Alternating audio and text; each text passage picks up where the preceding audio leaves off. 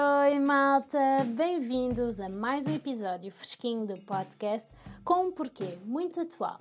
Porquê é que a hora muda? Sim, é verdade, já devem ter visto, a hora mudou este sábado para domingo. À uma da manhã passaram a ser duas. Repararam? Claro que repararam. Pelo menos quando acordaram no domingo já era uma da tarde, não foi, seus malandros? Pois, acharam que dormiram mais uma hora, mas não, é mentira.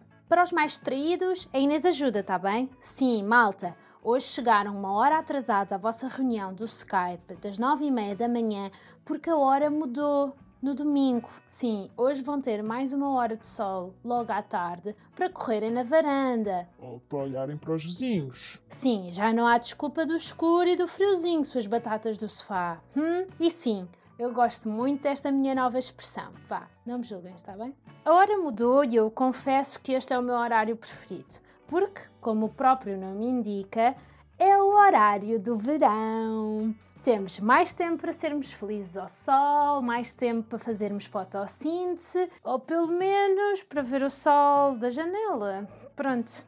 Se vocês estão a pensar que gostam mais do outro horário porque podem dormir mais uma hora ou porque de manhã não está tão escuro. E sim, malta, eu estou a fazer aspas fictícias no ar. Malta, malta, eu vou tentar não vos julgar, mas afiso que vai ser difícil. Bem, mas afinal, porque é que a hora muda? Esta brincadeira foi implementada durante a Primeira Guerra Mundial, quando toda a gente estava a ficar pobre e tinham de arranjar uma maneira de poupar em tudo. E qual é que era a maneira óbvia de poupar em velas e em carvão para o aquecimento do que andar uma hora para a frente e aumentar o tempo de luz? Hum, tenho que admitir que é uma ótima ideia. Vão ficar impressionados quando eu vos disser que não foram os portugueses que tiveram esta ideia. Sim, o Tuga pode ser chique esperto, mas no que toca a poupar, os alemães estão à nossa frente. viram o que eu fiz aqui, não viram? Através de uma piada fraquita, consegui introduzir um bocadinho de história e conhecimento neste podcast. E quase que não deram por isso.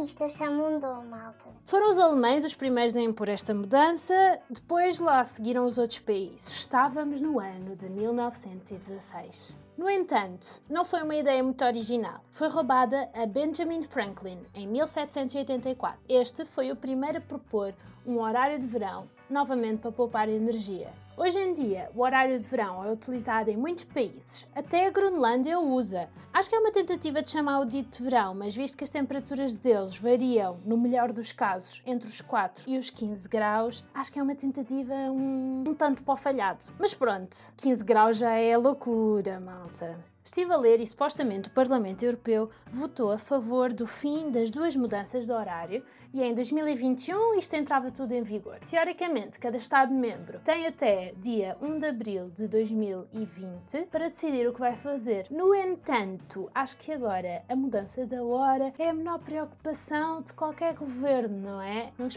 um pionés neste assunto até o vírus fugir. Ups, já estou a falar do vírus. Malta, esqueçam, esqueçam, respirem. Pronto, mudando de assunto. Agora que mudou a hora, eu tenho uma grande tarefa pela frente. Sim, estão a pensar bem. Mudar todo o santo relógio cá de casa. Já é muito bom que o meu telemóvel e o meu computador mudem sozinhos a hora. Eles estão muito bem ensinados, são muito lindos. Mas Há para aí muito eletrodoméstico burro. O meu forno, a máquina de café, o despertador da mesa de cabeceira e o relógio da parede da cozinha. Sim, aquele relógio que basicamente só fica bem na decoração porque ninguém o usa. Ninguém quer admitir, mas toda a gente vê as horas no forno porque, primeiro, é digital e, segundo, está mais à altura dos olhos. Mas sim, é uma verdadeira saga, porque cada aparelho tem a sua maneira específica de mudar a hora. E nem sempre é muito fácil. Às vezes temos de carregar em dois botões ao mesmo tempo, enquanto andamos na setinha. Pá, é difícil. E ainda por cima, como só mexo nesta funcionalidade da hora duas vezes por ano, entretanto eu eu já me esqueci. Bem, mas depois disto ficamos com aquela sensação de missão cumprida, não é? Ou então não, porque segunda-feira de manhã, por mais preparada que eu esteja, eu chego ao carro e tenho sempre, é que não falha, aquele mini ataque cardíaco quando olho para as horas. Ok, confesso que o ataque cardíaco acontece mais no horário de inverno, quando penso que eu estou atrasada, porque adiantada eu nunca estou, por isso eu não tenho ataques cardíacos nessa questão. Se forem como eu, que nunca me lembro como é que se muda o raio da hora no carro, adio essa mudança uns dois meses até que finalmente me farto de ver a hora errada e experimento todos os botões do carro. É uma tarefa complicada, tenho que confessar. Mas pronto, pelo menos eu mudo. Porque há para aí muito boa gente que não muda a hora do carro e usa a justificação. A hora vai mudar eventualmente, por isso depois lá fica bem outra vez.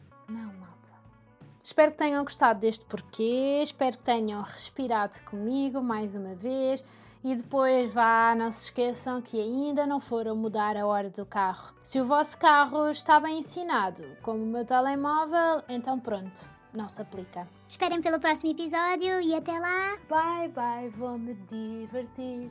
Uh, uh, não, não, não vais resistir.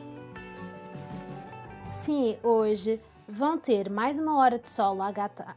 Sim, hoje vão ter mais uma hora de sol lá. Ah, blá blá blá.